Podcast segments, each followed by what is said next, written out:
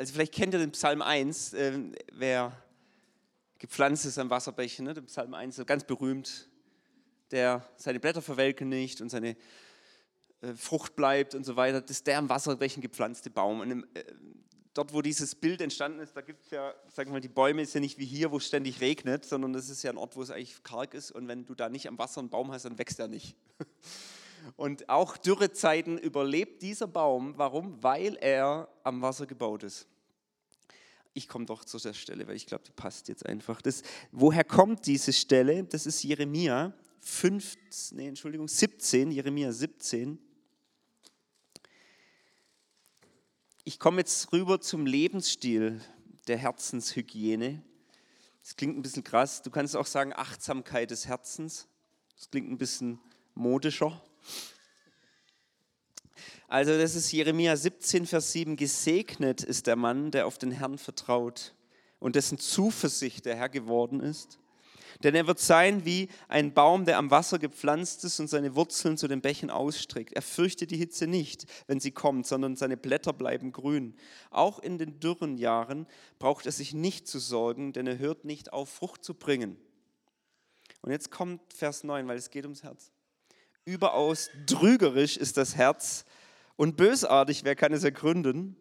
Ich, der Herr, erforsche das Herz und prüfe die Nieren, um einen jeden zu vergelten nach seinen Wegen, nach der Frucht seiner Taten. Das ist natürlich Altes Testament, aber das ist diese Ehrfurcht bleibt. Gott prüft die Herzen, was für eine Gnade, dass er das bei uns tut. Und jede Irritation, jede Schwierigkeit dient dazu, dieses Herz hin zur Liebe zu formen, wie der Töpfer den Ton. Und dann der gleiche Abschnitt heißt noch, heile du mich, Herr, so werde ich heil. Das ist natürlich aufs Herz bezogen. Ich möchte euch ein Bildchen hier aufmalen. Was kann denn sein? Also, ich meine, ganz alltäglich, das sind ganz praktische Sachen, ähm, dass so unser Herz beschwert wird oder dass unser Herz auf Abwege kommt. Auf was müssen wir denn achten, wenn wir Achtsamkeit des Herzens einüben wollen im Leben? Ja? Und das möchte ich euch kurz mal aufzeigen. Das ist noch eine Botschaft, die ist noch im Werden, weil das, der Herr die letzten Wochen ganz stark redet. Ähm aber eins zum Beispiel ist, dass das Herz, das eher beschwert ist, das dunkel ist, das, ich sage es immer, betrogen ist, getäuscht ist, das ist ein Herz, wo belastet ist auch oft. Herzenslast. Einmal heißt es in der Bibel, achtet auf euch selbst, auch dass ihr nicht belastet werdet. Ja? Also diese Herzenslast, was kann das sein? Das könnte zum Beispiel sein, ähm, dass ich dauerhaft in Sorgen und Besorgnis lebe, wo ganz klar die Bibel Sorgen in der Kategorie Sünde verzeichnet. Macht euch keine Sorgen. Jesus sagt es nicht umsonst, weil er genau weiß, wenn wir dauerhaft in Sorge um etwas sind, ist unser Herz so belastet, dass kein Leben mehr fließt. Macht euch keine Sorgen um morgen, was ihr essen, trinken, anziehen werdet. Macht euch keine Sorgen ums Geld, macht euch keine Sorgen um Versorgung. Macht euch keine Sorgen um Menschen, wie sie euch finden, ja, um die Ehre von Menschen, all diese Dinge. Macht euch keine Sorgen, ist ein klarer Aufruf. Sorgen machen ist Zielverfehlung. Und Zielverfehlung ist die Definition von Sünde. Zielverfehlung. Und als unser Herz wird dann voller Last und Belastung und dann erdrückt es. Was auch ist, ist so eine dauerhafte Entmutigung. Und das kennst du vielleicht, ich kenne das auch, da kommt wie so ein Geist der Entmutigung auf dich durch irgendeine Situation, irgendwas, was dich bedrückt hat, irgendwas, was dich gestresst hat. Und dann kommt Entmutigung. Und die belastet einen so, dass man keine Hoffnung mehr hat und dass man ständig so rum, ach, ich weiß auch nicht, soll ich noch oder soll ich nicht? Ciao, ciao. soll ich nicht? Und manchens, äh, meistens merkt man erst nach einer gewissen Phase, manchmal erst Monate später, dass ich eigentlich unter einer Decke von Entmutigung bin. Und der Teufel nutzt es, um Christen niederzudrücken. Wenn du spürst, du bist unter Entmutigung geraten, komm raus. Du bist nicht dazu berufen, in Entmutigung zu leben, sondern in der Freude des Herrn, selbst in der tiefsten Krise. Ja? Also das wäre so eine Herzenslast. Und was es dann auch noch gibt, ist Einschüchterung.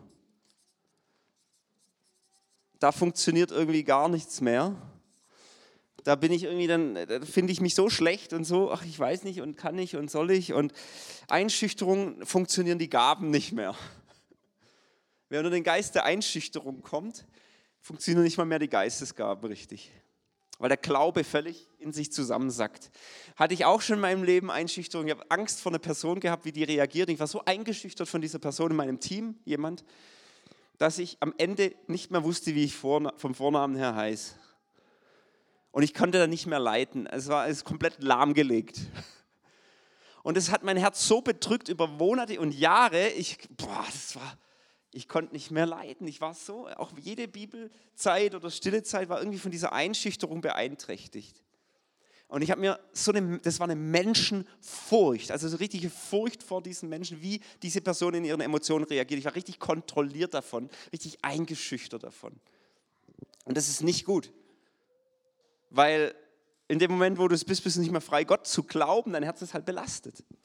Okay, so das ist Herzenslast. Ich gehe mal ins Gegenüber. Das wäre, ähm, ah nee, ich mache mal hier weiter, das hatten wir gestern schon. Der Herzensstolz, das war die ganze Geschichte mit Widerspenstigkeit. Ich weiß es besser. Und wo ich die anderen richte, Eugen, dein Zeugnis war toll. Also nicht das, was du da jetzt konkret gesagt hast, sondern dass du gesagt hast, offen und ehrlich gesagt hast, ja, ich habe andere gerichtet und ich habe, ne? Und das ist genau, was widersteht. Dieses Herz, das ist hart. Stolze Herzen muss Gott widerstehen. Weil wenn er segnen würde, wenn alles flutschen würde, dann würden wir noch stolzer werden. Und das wäre wär unser Verhängnis. Also ist Gott so gnädig, dass er uns widerstehen muss. Dem Stolzen widersteht er, dem Demütigen gibt er Gnade. Nicht, weil er uns strafen will, sondern weil er uns so lieb hat. Der will nicht, dass wir noch stolzer werden und dass wir am Ende uns so toll finden, dass wir ihn nicht mehr anbeten, nur noch uns selber anbeten. Was war denn die Ursünde, die Urzielverfehlung? Luzifer, Engel, herrlich, was wollte er sein? Wie Gott. Der fand sich selber so toll, der hat so gestrahlt, dass er am Ende dachte, eigentlich bin, könnte ich ja auch Gott sein oder irgendwie sowas, keine Ahnung. Und dann hat er sich angemaßt, wie Gott zu sein und hat andere mitgezogen, die noch, sogar noch sich geblendet haben lassen davon.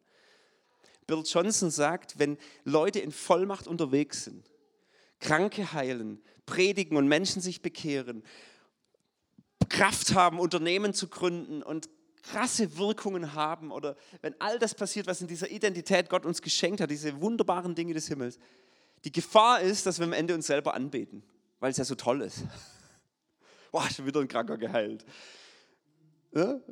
Das kommt in dem Buch Der letzte Aufbruch auch ganz gut raus. Oder auch dieser Autor, ja, der seine eigene Gabe so angebetet hat. Ja, der hat halt so tolle Schriften verfassen können. Seine Weisheit hat er angebetet. Die Widerspenstigkeit dann, nein, ich brauche nicht durch die Wüste, nein, du brauchst nicht an meinem Herz, ich habe das schon in der Seelsorge alles behandelt. Das ist genau dieser Stolz. Okay, da habe ich jetzt gestern schon einiges dazu gesagt, gehe ich jetzt gleich weiter. Aber es ist was, was unser Herz, wo ich spüren sollte, achtsam bin ich im Stolz. Es gibt auch Leute, die übertreiben dass sie haben so Angst vorm Stolz, dass sie sich gar nichts mehr trauen. Das ist nicht der gemeint. Ja. So, oh, ich will jetzt nicht vorne stehen mit dem Mikro, weil ich habe Angst, stolz zu werden denke ich mir, naja, dann bist du es eigentlich schon, weil dann geht es dir darum, wie du wirkst. Und äh, dann willst du halt demütig sein, aber dann bist du ja schon gefangen. Ja? Wenn Gott sagt, nimm das Mikro, nimm das Mikro. Ja? Also dieses falsche Demut kann da ja auch so dieses Nein, nein. Also du kannst echt bescheiden sein und sagen, nee, das bin nicht ich. Und wenn es ernst gemeint ist, ist es ernst gemeint. Aber das ist nicht immer ernst gemeint. Manche Leute, da ist es eher so, dass du meinst, die wollen schon, dass du es toll findest und dass du ihnen jetzt eine Rückmeldung gibst, aber sie wollen halt jetzt nicht durch Stolz wirken und deswegen sind sie besonders demütig. Ähm, das ist eine Herzenseinstellung, einfach von uns weg, egal ob es jetzt so oder so. Stolz ist ja manchmal auch minderwertig. Also Minderwertigkeit ist eigentlich Stolz. Die Stolzen in diesem Leben sind eigentlich die minderwertigsten Menschen auf Erden, weil die, haben, die brauchen ja das, dass sie sich so toll finden, weil sie sich eigentlich so total wertlos fühlen. Aber das wissen sie meistens nicht. Und von daher geht Stolz und Minderwertigkeit immer so ein bisschen einher miteinander. Und äh, das Beste, und ich sage ja, wie komme ich denn da raus? wie komme ich da raus? Danke, Herr, für die Prüfung. Das geht nicht durch, ich lege meinen Stolz ab Gebet, kannst du auch machen. Aber es geht meistens durch irgendeine Lebenssituation, wo du dankbar umarmst. Es ist einfach so. Es ist was Tiefes. Es ist auch immer wieder. Ja. Okay, dann ähm, das nächste ist Herzenshärte. Und das ist ein ganz knackiger Punkt. Und das hat mir der Herr wirklich offenbart in den letzten Monaten. Es gibt einen Bibelvers, den ihr vielleicht gar nicht so bewusst kennt, ist aber in den Evangelien. Und zwar ist es Markus 16, die letzten Verse, Vers 14. Und Jesus war da schon auferstanden. Und später erschien er den elf Jüngern, ne, während sie zu Tische lagen. Und jetzt passt auf, was hier steht. Er hat sie gescholten. Er schalt ihren Unglauben und ihre Herzenshärte, weil sie denen nicht glaubten, die ihn von den Toten auferweckt gesehen hatten. Das waren nämlich die Frauen. Und diese Männer waren in dem Herzen schon hart geworden durch das ganze Erlebnis, das sie hatten, durch Enttäuschung. Da ist der, dem wir nachgefolgt sind, ist gestorben. Und die waren so enttäuscht noch, so noch da drin in dieser Härte, dass sie nicht glaubten, als die Damen kamen und sagten, wir haben den Herrn gesehen, haben sie ihm nicht geglaubt. Herzenshärte passiert dann, wenn wir Traumatisches erleben oder Dinge, die uns verletzen und wir unser Herz zumachen. Dass wir uns schützen. Wir denken, es wäre ein Schutz. Es ist überhaupt kein Schutz, es ist das Dümmste, was wir machen können. Und trotzdem ist halt die Reaktion des Menschen, dass wir das Herz zumachen. Also ich habe da jemand vertraut, der mich enttäuscht hat oder das ist ja typisch bei einer Beziehung, die zu Ende geht. Ja? Und jetzt pff, Herz zu, herzenshart. Oder äh, bist jemand nachgefolgt, wie damals die Jünger Jesus, und dann ist derjenige aber plötzlich in Sünde gefallen oder so. Wuff, nie wieder. Ich habe diese Szene keinen Bock mehr. Diese blöde charismatische Szene. Oder die Gemeinde, die gespalten ist. Du hast vertraut, du warst von Herzen da, du warst dabei, du hast dich involviert und plötzlich passiert da irgendwas. Das sind alles Menschen. Pff, Herz zu. Oder es sogar Ehepartner, Freunde, die einen enttäuschen. Das Schlimme dabei ist, das ist ja dann zu. Es ist nicht in Empfangshaltung. Es ist zu und wenn ein Herz zu ist, kann es nicht mehr hören. Du bist zu, du schützt, du bist im Selbstschutz. Und im Selbstschutz hörst du nichts. Im Selbstschutz bist du nur bei dir selbst und nicht beim anderen. Du willst dich schützen. Und deswegen ist für mich, wenn du nachts um halb drei geweckt wirst, müsst du wissen, ist mein Herz in der Härte drin oder nicht. Du kannst auch partiell in der Härte sein, zum Beispiel einer anderen Person gegenüber. So grundsätzlich offen, denkst du zumindest. Aber zu der Person, oh. Und die Person muss nicht mal da sein, mit der musst du nicht mal im Alltag um herlaufen. Mein Schwiegervater, das war sein eigener Papa, der schon tot ist. Oder tot war damals, wo das Herz zu war. Aber diese Herzenshärte macht was mit dir. Ich hatte einmal einen jungen Mann auf dem Seminar, der hat einem sein Papa nicht vergeben. Der war noch so richtig. Und das Interessante ist, das hat sich bei ihm so geäußert. Andere haben den Geist Gottes erlebt, da waren Wunder und alles Mögliche auf diesem Jugendleiterseminar. Ja. Und ich gehe so zu ihm hin und frage ihn, was er, ja, ich spüre nichts. Ach so, gut, es gibt emotionalere, andere spüren mehr, das ist nicht immer der Grund. Ja. Aber in dem Fall war es der Grund. Ich sage es, kann es sein, dass du in deinem Leben irgendwo zugemacht hast? Ja, da kann schon was sein. Gibt es da jemand oder irgendwie, hab so ein bisschen, es ist so, ist so Interview und jemand, der kärglich antwortet, ist immer schwierig, Interview zu führen. Ich muss ihm die Sachen aus der Nase ziehen. So, ja, mein Vater vielleicht. Also irgendwie sowas. Es war, es war witzig. Es, andere erleben es, er steckt in der Ecke und irgendwann kam es halt raus, komm, hey, wir vergeben dem Papa, also du, nicht ich. Und er so, okay. Er hat sein Herz aufgemacht, ein Stück weit das war eine Entscheidung, das war nicht ein Gefühl, oh jawohl, ich vergebe meinem Papa, ich bin tief bewegt von der Anbetung, sondern es war irgendwie, ja, mach mal. Scheint gut zu sein, wenn du das sagst, ich glaube dir irgendwie. Und dann hat er das gemacht. Am nächsten Tag war wieder Segnungsabend. Plötzlich sehe ich den Kerl nicht mehr. Also er war nicht entrückt, er war noch da. Er wäre runtergedrückt, er war hinterm Tisch gelegen, auf dem Boden. Und ich denke so, okay, was geht mit ihm? So als Seminarleiter musst du immer so gucken, geht es den Leuten auch noch gut oder wollen sie abreißen oder was ist los? In der Regel will niemand abreißen, ist mir nur ein, zweimal passiert, aber in dem Fall war er noch da, Halleluja ist noch da, liegt er da auf dem Boden und zittert. Und die Furcht Gottes kam auf ihn. Das Feuer. Ich sage so, hey, ist es das Feuer? Er sagt, ja, ja, ja, so, das ist Feuer. Das ist total krass, das ist heiß, das ist alles. Äh, Herz wird gereinigt gerade, wow. Und ich so, okay, dann davon noch mehr im Namen Jesu. Und dann irgendwann war das durch und die Reinigung war offensichtlich durch. Nach einer Stunde steht er auf und dann fängt er an.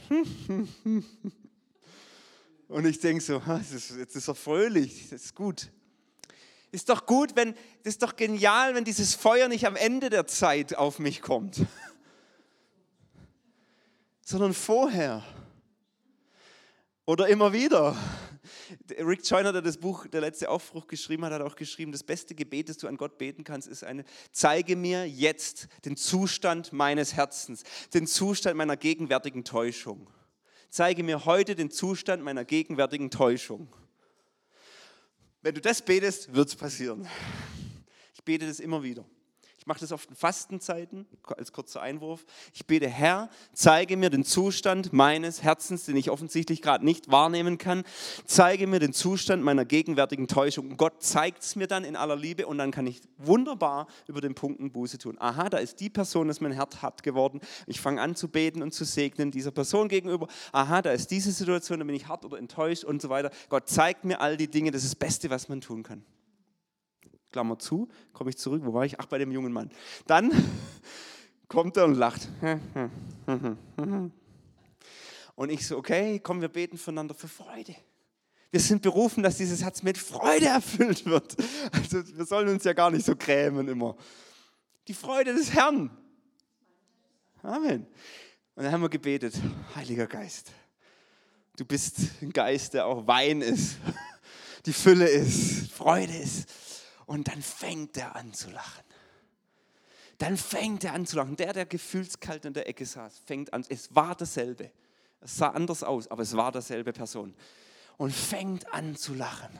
Andere im Raum fangen an zu lachen. Die Kraft Gottes fällt auf ihn, auf andere. Der hat so gelacht, dass er nachts weiter gelacht hat. Dies, also der das war wirklich ein Holy Spirit Breakout. Ja. Es war so schön. Du hockst da nur noch drin und denkst so, wie schön. Da ist ein Herz aufgegangen, da hat sich jemand entschieden. Das war aber eine Verstandesentscheidung. Er ist einfach klug gewesen. Und dann kommt aber Gott und füllt ihn mit erstmal Feuer, das reinigt. Und dann füllt er ihn mit Freude. Und dann lacht er bis nachts um halb drei. Und dann am nächsten Morgen erzählt das als Zeugnis. Und, er sagt, und ich sagen, so, was war mit deinen Zimmerkollegen? Haben die auch gelacht oder fanden die es blöd? Nee, die haben nicht mehr gelacht aber sie fanden es völlig in Ordnung, weil das so im Geist war. Da weißt du auch, das ist vom Heiligen Geist, da hat sich niemand drüber aufgeregt. Das war einfach wow. So, also Herzenshärte ist absolut inakzeptabel für uns. Warum? Weil Bitterkeit nicht unsere Baustelle ist, okay? Unser Herz ist nicht gemacht für Bitterkeit. Das ist zu schwer für unser Herz. Das ist nicht gut. Das macht nicht, nichts Gutes mit uns.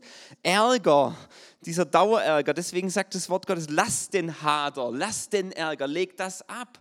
Das sagt er nicht, um uns zu quälen oder weil er gesetzlich wäre, dieser Gott, sondern weil er uns so lieb hat. Er will, dass wir uns freuen. Und er will nicht, dass wir in dieser Dauerfrustration lesen, leben, dieser Dauerfrust auch in schwierigen Phasen. Das ist nicht so, dass wir in der Krise im Dauerfrust sein dürfen. Was soll das?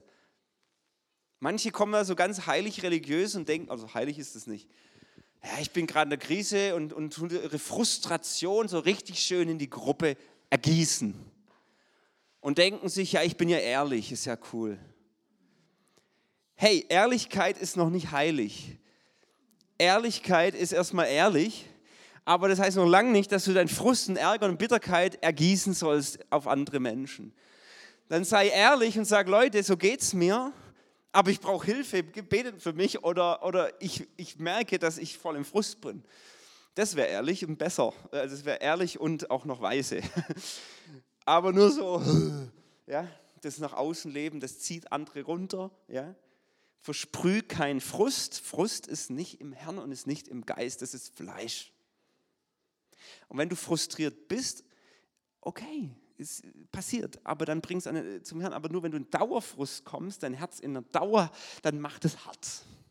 Dann hast du so einen Lifestyle von ständig miese Laune. Und das zerstört dich selbst und andere. Wenn du nachts um halb drei geweckt wirst und du bist im Frust, müsstest du sofort wissen, ich bin gerade im Frust. Was machst du dann? Hey, du hast nur ein Herz. Und du willst es nicht teilen, kannst es nicht teilen, also zum Herrn. Wie werde ich den Frust los? Ist das nicht genial, dass wir zum Herrn können? Und wenn ich eine Woche brauche, um den Frust loszuwerden, dann brauche ich halt eine Woche. Na und dann habe ich eine Woche Beziehung mit dem Herrn hinter mir. Ist doch gut. Anbetung hilft auch beim Frust übrigens. Dankbarkeit, Loben zieht nach oben. Danken schützt vor Wanken. Nur diese Worte, das ist doch Hammer. Hey, dann gehen die Anbetung so lang, bis dein Herz wieder weich wird und dann geht wirklich an die harten Eisen und die heißen Eisen sagen, Herr, warum, woher kommt der Frust? Was ist die Quelle dieses Frusts? Was ist der Quelle des, Ärg des Ärgers? Und dann könnte es auch mal sein, dass eine Unterredung ansteht, face to face mit jemand. Es geht ja nicht darum, dass du alles nur für dich ausmachst. Manchmal muss man dann einfach auch mal sprechen und mit jemandem in so einen Wirklichkeitsabgleich kommen und sagen, du, das ist halt, wo ich stehe. Ja? Nur ist besser, wenn ich vorher gebetet habe, sonst ergieße ich den Ärger nur über den anderen. Ja? Und dann muss ich vielleicht mal sprechen und mal ehrlich sein, Feedback geben und so weiter, das gehört da auch rein. Aber hey, ich muss erstmal vor den Herrn, das ist das Beste, was ich machen kann, um mein Herz vorzubereiten. Und dann passiert meistens schon wieder was Zwischenmenschliches danach. Irgendwie ist es ja doch irgendwie oft zwischenmenschlich. Es gibt auch Menschen, die haben Ärger. Ich muss das jetzt ansprechen, weil ich glaube, es betrifft zwei hier oder ungefähr, einer oder zwei. Die sind so frustriert mit ihrem Leben, dass sie Gott dafür anklagen, warum er das so gemacht hat. Und ich möchte dir eines sagen, wenn dich das betrifft, für die Fehler in deinem Leben ist nicht Gott verantwortlich.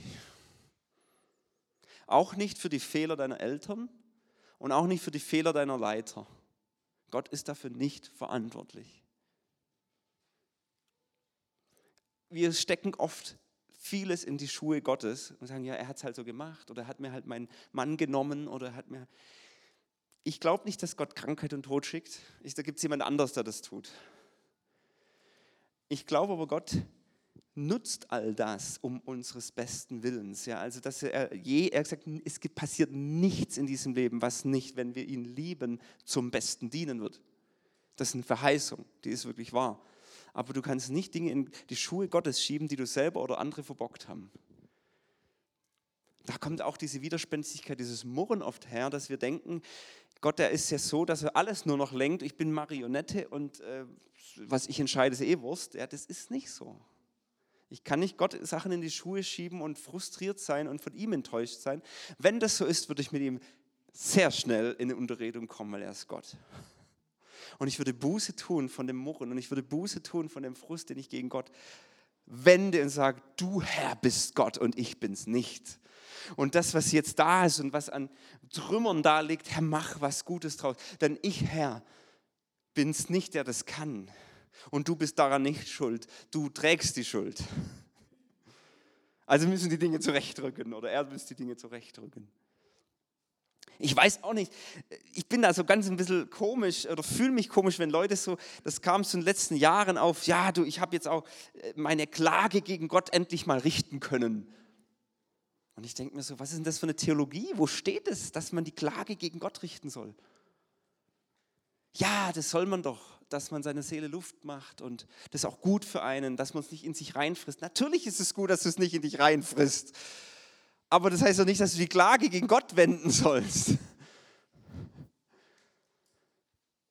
Wo steht es? Also das halte ich für eine schwierige Theologie, dass wir Gott anklagen für die Dinge, die wir falsch gemacht haben oder die andere falsch gemacht haben. Du darfst vor ihn kommen, du darfst dich natürlich, ja manche sagen, ich habe mich endlich mal bei Gott ausgekotzt. Okay, wie meinst du das jetzt? Dass du vor ihm liegst und heulst und schreist und sagst, Herr, wie, was ist los? Wo bist du? Hilf mir. Das ist was anderes, das ist wie Psalmen. Ja? Aber nicht, du bist schuld. Ich klage dich an. Ah, ich hasse dich, Gott. Das ist nicht gemeint. Das sehe ich auch nicht in den Psalmen. Also bitte da auf dem Weg bleiben. Und du kannst alle Emotionen vor ihn bringen. Natürlich, dafür ist er da. Schütte dein Herz vor ihm aus. Steht in der Bibel, steht im Psalm. Schütte dein Herz vor ihm aus. Aber klage ihn nicht an und sag, du bist schuld, sondern sag, Herr, du bist mein Gott. Und ich bete dich über all dem an, denn du bist meine Rettung. Und ich halte fest an dir. Ich halte fest an dir auch in dem tiefsten Ärger und in der tiefsten Bitterkeit. Okay? So, wir brauchen diese Herzenshaltung. Und nur diese Herzenshaltung führt zum Leben, ich sag's euch. Das letzte noch sind die Herzensgötzen. Das ist jetzt was Spannendes, weil unser Herz ist wie Lego. Es gibt hier so ein paar Steckplätze drauf und du kannst was draufstecken und dann ist es besetzt. Also du kannst auf dem Lego-Baustein einfach nur eine bestimmte Anzahl von Dingen draufstecken und dann ist es einfach voll. Und so ist es auch in unserem Herzen. Auch unser Herz hat eine gewisse Steckplatzkapazität. Und du kannst dein Herz an eine Sache hängen oder an eine andere. Aber irgendwann ist es halt voll. Und die Frage ist halt einfach, Herr, wem schenke ich meinen Hunger? An was glaube ich? Was sind meine Götzen? Ich zeige euch mal ein paar. Kennt vielleicht die Bibelstelle äh, aus Jeremia, die hier, ja, wo habe ich schon gesagt, wir haben die Herrlichkeit vertauscht oder das Volk hat die Herrlichkeit vertauscht und wir haben eine fremde Quelle, die wir anzapfen. Ja, das falsch betankt, ist das jetzt, ne? Das falsch betankt, ja. Und dann, was passiert, wenn wir die Herrlichkeit nicht haben? Ja, wenn wir nicht so in dem Saft leben, wir ersetzen es mit einer wir vertrösten uns. Also Götzen sind eigentlich, wir vertrösten uns mit anderen Dingen. Und ähm, ist so eine pseudo-geistliche Frömmigkeit. Wir haben die Hülle, aber die Kraft, das Herz ist nicht erfüllt von Gott, von der Freude an Gott, sondern es ist eher so, wir sind vielleicht Christen, aber wir hängen eigentlich unser Herz in ganz anderen Sachen. Wir hängen an anderen Quellen, wir tanken anderes Zeug. Und ähm, Beispiel für solche Herzensgötzen, wo wir uns vertrösten, das sind wie Trostpflaster. Ja? Also wenn du die Fülle der Herrlichkeit nicht hast oder wenn du, das eine folgt ja dem anderen, also meistens frustrierte Herzen oder stolze Herzen oder belastete Herzen, vor allem wenn man sich viel Sorgen macht und so, die müssen sich meistens vertrösten mit etwas, weil du willst ja dein Herz noch irgendwie füllen. Also brauchst du eins von diesen sieben oder vielleicht noch mehr als die. Entertainment ist natürlich ganz oben und ich habe nichts gegen Fernseh gucken, sonst hätte ich auch den tollen Film vorher nicht sehen können. Ja. Äh, aber was äh, für viele, und also vielleicht sprechen dich nur zwei von den sieben an. Ja. Aber ich habe gemerkt in unserer Zeit, dass Leute mich unterhalten, auch die ganze Urlaubsindustrie, dass Leute mich entertainen, ist Fülle. Und viele hängen am Tropf von Entertainment. Whatever it is. Ja, also es kann alles sein. Es können auch tolle Liebesromane sein, ohne die du nicht mehr leben kannst. Ja, die können auch christlich sein. Äh, das ist nur noch hoch und runter, diese Liebesromane, und ohne die hast du keine Romantik im Leben. Also, sorry, aber das kann es auch sein. Es muss nicht der Actionfilm sein. Und es geht mir nicht darum, dass die Romane schlecht sind oder der Film schlecht ist. Es gibt sehr viele schlechte Filme, aber sondern die Frage ist immer, ist es für mich ein Trostpflaster? Und ist es Ersatzgötze für das, was ich eigentlich bräuchte? Das wahre Bedürfnis. Porneia, Unzucht in jeglicher Form. Die Sünde ist nur ein Mausklick entfernt. Ja, diese Sehnsucht nach Romantik. Weißt, es steckt ja immer eine Gabe dahinter. Also wenn jemand da voll drin hängt, ist es meistens auch so, dass diese Personen eigentlich total eine Gabe haben in der Richtung Intimität. Ja, und eigentlich total die Gabe haben in oh, Romantik und, und so weiter. Und äh, eigentlich Gott in seiner Intimität und auch Menschen eigentlich dieses wahre Bedürfnis wäre, dass man nachgeht und in dem Fall eben das andere ähm, die Ersatzgötze wird.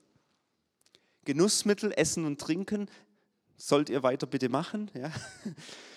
ähm, ist sowas wie die Pizza-Bier-Diät am Abend. Chips und wo ich ständig zu dem Kühlschrank muss, ist kein Problem, Chips zu essen. Das Problem ist, wenn du sie im Abend brauchst. Oder Alkohol oder Nikotin. Also wenn ich brauche es zum ruhig werden und ich brauche es zum Beruhigen oder ich brauche es zum. Es kann Ersatz sein, Ersatzfülle, um den Frust runterzuspülen oder die Sorge oder ne? Mammon. Nicht nur die, die viel Geld haben, oft haben Mammon eher das Problem die, die wenig haben weil es für sie so wichtig ist. Und Versicherung und Sicherheit. Die ersten vier Götzen sind, ah, ich habe noch eins vergessen, Menschenehre, das ist Eitelkeit. Wie stehe ich, welche Position habe ich, wie komme ich rüber, Karriere. Für viele ist es, wie sehe ich aus, Spiegel, Kosmetikindustrie. Ähm, hinter jedem Götzen steckt eine Industrie, weil Menschen dafür Geld bezahlen. Ja? Ähm, die ersten vier sind Götzen der Habsucht. Die Bibel sagt ja, die Habsucht, die Götzendienst ist. Das ist nichts anderes als, ich muss es haben. Ich habe eine Sucht danach, es haben zu müssen. Und wenn du denkst, ja, habe ich das jetzt, Johannes? Was denkst du? Ich kann es dir nicht sagen, das kriegst du dann raus, wenn du es mal einen Monat weglässt. so einfach kriegt man Götzen raus. Ja, oder wenn du Geld weggibst, ganz hohe Summe, dann merkst du es. Pharmacia, da kannst du auch dran hängen, so diese ganze, wo du ständig zum Arzt rennen musst, im Sinne, dass das deine Sicherheit wird. Nicht, dass du nicht zum Arzt dürftest, es wird einfach zu hoch. Ständig die Ibuprofen zur Beruhigung brauchst oder so. Oder Religiosität, das kann auch eine charismatische Religiosität sein. So, ich fühle mich so toll, so fromm, so gut und äh, komme immer zum Gottesdienst. Auch das kann eine Hülle sein, die eigentlich das Wahre verbirgt. Okay, das sind sieben Götzen unserer Zeit. Es gibt noch ein paar mehr. Und das belastet unser Herz. Warum? Weil es dann besetzt ist. Und dann gibt es Leute, die sind wirklich tief drin in irgend sowas.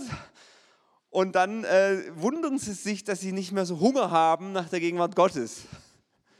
Ist ja klar, wenn du vor dem guten Essen Drei-Gänge-Menü vom Sternekoch dir, dir eine Packung Gummibärchen reinziehst, dann hast du halt keinen Hunger mehr weil du halt das Päckchen Gummibär, da ist ja auch Protein drin, aber du hast halt keinen Hunger mehr. So, das sind die vier Bereiche, die Gott mir gezeigt hat im Bereich Herz. Was brauchen wir wirklich? Ist nicht, das brauchen wir nicht. Und diese Dinge beeinträchtigen meinen Alltag. Und für mich ist Herzenshygiene zu halten ein Dauerauftrag für mich als Christ. Ich prüfe morgens, wenn ich den Herrn suche, und das mache ich nicht jeden Tag, leider, wenn ich es öfter täte, hätte ich es leichter. Ich prüfe, Herr, wo steht mein Herz? Bin ich in irgendwas drin? Habe ich mich verstrickt? Bin ich irgendwo, ist mir gerade was zu wichtig? Meine Position, keine Ahnung. Und ich bin nicht so drauf, ihr Lieben, dass ich so ein Neurotiker, äh, neurotischer Mensch bin. So, ist doch irgendwo eine Sünde. Komme morgens ins Gebet und denke schon, oh, das ist bestimmt irgendwo ist noch eine Sünde. Und wenn ich die nicht finde, dann kann ich nicht im Frieden rausgehen aus der Gebetszeit. Ich bin überhaupt nicht so, wahrscheinlich bin ich eher so das Gegenteil. Ich bin eher so, ich würde es nicht sehen, wenn es der Herr mir nicht sagen würde, wahrscheinlich. Es gibt auch ein paar von euch, die neigen eher zum Neurotischen. Dann übertreib's bitte nicht. Wenn der Herr dir nichts zeigt, dann ist einfach okay, okay? Aber du kannst beten und dich weinen sagen, Herr, da ist mein Herz, zeig mir, wo stehe ich gerade? Und das kann zu einer täglichen Routine werden, werde ich noch mehr darüber sagen. Und dann wird es eher so aussehen. Jetzt wird es bunt. Haha. ah, habe noch die Überschrift vergessen. Das hier ist im Grunde genommen nach biblischen Maßstäben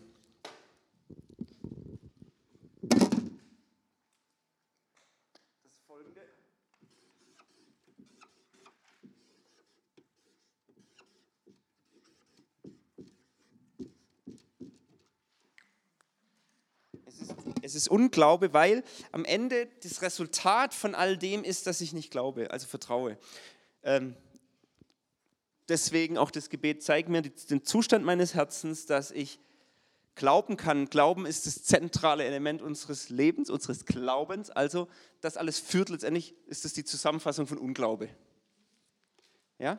Und du könntest jetzt überall, hier glaube ich nicht, dass er mich füllt und meine Quelle ist. Hier glaube ich nicht, dass er mich trägt oder die Sachen trägt und dass er sich schon darum kümmert. Hier glaube ich nicht, dass er es alles in der Hand hat und ich denke, ich muss es selber machen. Hier glaube ich nicht, wie stark Vergebung wirkt und dass er schon sich dafür sorgt, dass Gerechtigkeit wiederfindet. Da denke ich, ich muss selber für Gerechtigkeit sorgen. Also ist alles Unglaube.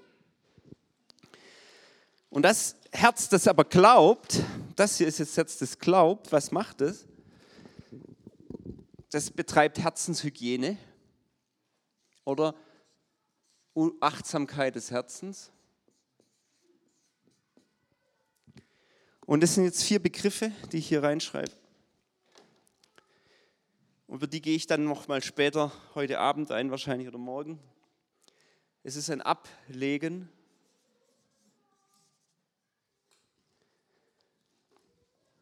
Es ist ein Anbeten.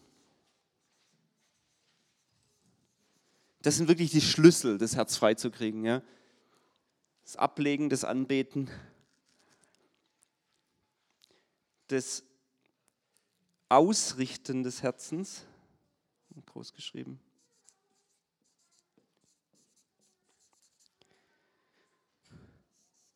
Und das Auffüllen.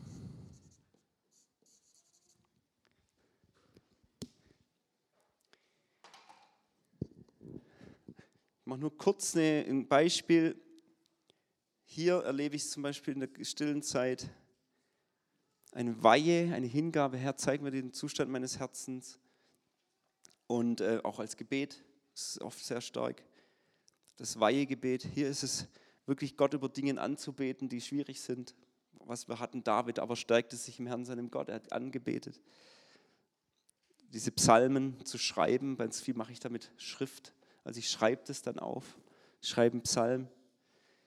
Das Ausrichten hat unglaublich viel mit dem Wort Gottes zu tun oder eine Botschaft, die ich höre weil da passiert die Herzensjustierung.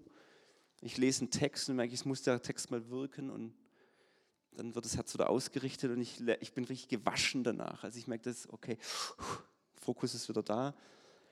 Wenn, und jetzt kannst du natürlich auch gezielt machen, wenn du gerade Bitterkeit hast, dann liest halt die Stellen über Vergebung, lest Matthäus 18 und es wird dich justieren. Oder keine Ahnung, du liest über, dass du sich Sorgen machst, dann liest natürlich, was Jesus über Sorgen sagt in Matthäus 7, 6, 7. Ja? Und so, und das, das richtet das Herz aus. Also hier ist viel Wort Gottes drin oder dass du eine Botschaft, wenn du es selber gerade nicht kannst, hörst du eine Botschaft darüber an. Und das Auffüllen, das ist für mich das Soaking, vor Gott sein, genießen, Genießer sein. Ich werde noch vieles darüber sagen. Aber so mal das Herz, das glaubt, das ist eine praktische Übung, deswegen wollte ich es euch zeigen. Es ist eine praktische Übung, eine geistliche Disziplin, die ich lernen kann, Herzenshygiene zu betreiben. Sprich, mein Herz immer und immer wieder zurück in den Glauben zu führen oder in den Glauben zu kommen. Ja? Dass es wieder glaubt. Und der Heilige Geist ist der absolute Coach, der mich hier durchführt. Also wenn du den Geist Gottes richtig kennenlernen willst, dann red mit ihm übers Herz. Er ist so schnell da, er ist Berater, er ist, er gibt dir Richtung, er wird dir darin helfen. Guck mal, Johannes, da ist noch was. Und das Schöne ist, er nennt mich beim Namen, kennt die Sünde. Ja? Der Teufel der nennt die Sünde und spricht mich da immer an und du halt also du Sünder, du Schlechter und so weiter. So ist nicht die Ansprache des Heiligen Geistes. Er sagt, er nennt mich beim Namen Johannes. Da hast du was. Also er würde meine Identität nie an die Sünde koppeln, das macht der Teufel. Also da kannst du auch die Stimmen unterscheiden. Klar ist Jesus oder der Geist Gottes sehr und dass er dir dann scharfsinnig zeigt. Also mir hat er auch schon gezeigt, in so einem Konfliktfall zum Beispiel mit jemand, wo ich wirklich in tiefen Konflikt und Verletzung und so weiter, Zerwürfnis war, rauszufinden, was ist mein Teil, was ist nicht mein Teil. Das ist brutal schwer, das kriegst du oft nicht hin. Und du brauchst den Geist Gottes manchmal wirklich scharf wie ein Schwert da durchzugehen und sagen, guck mal, der Teil, das ist dein Teil. oh, habe ich gar nicht gesehen.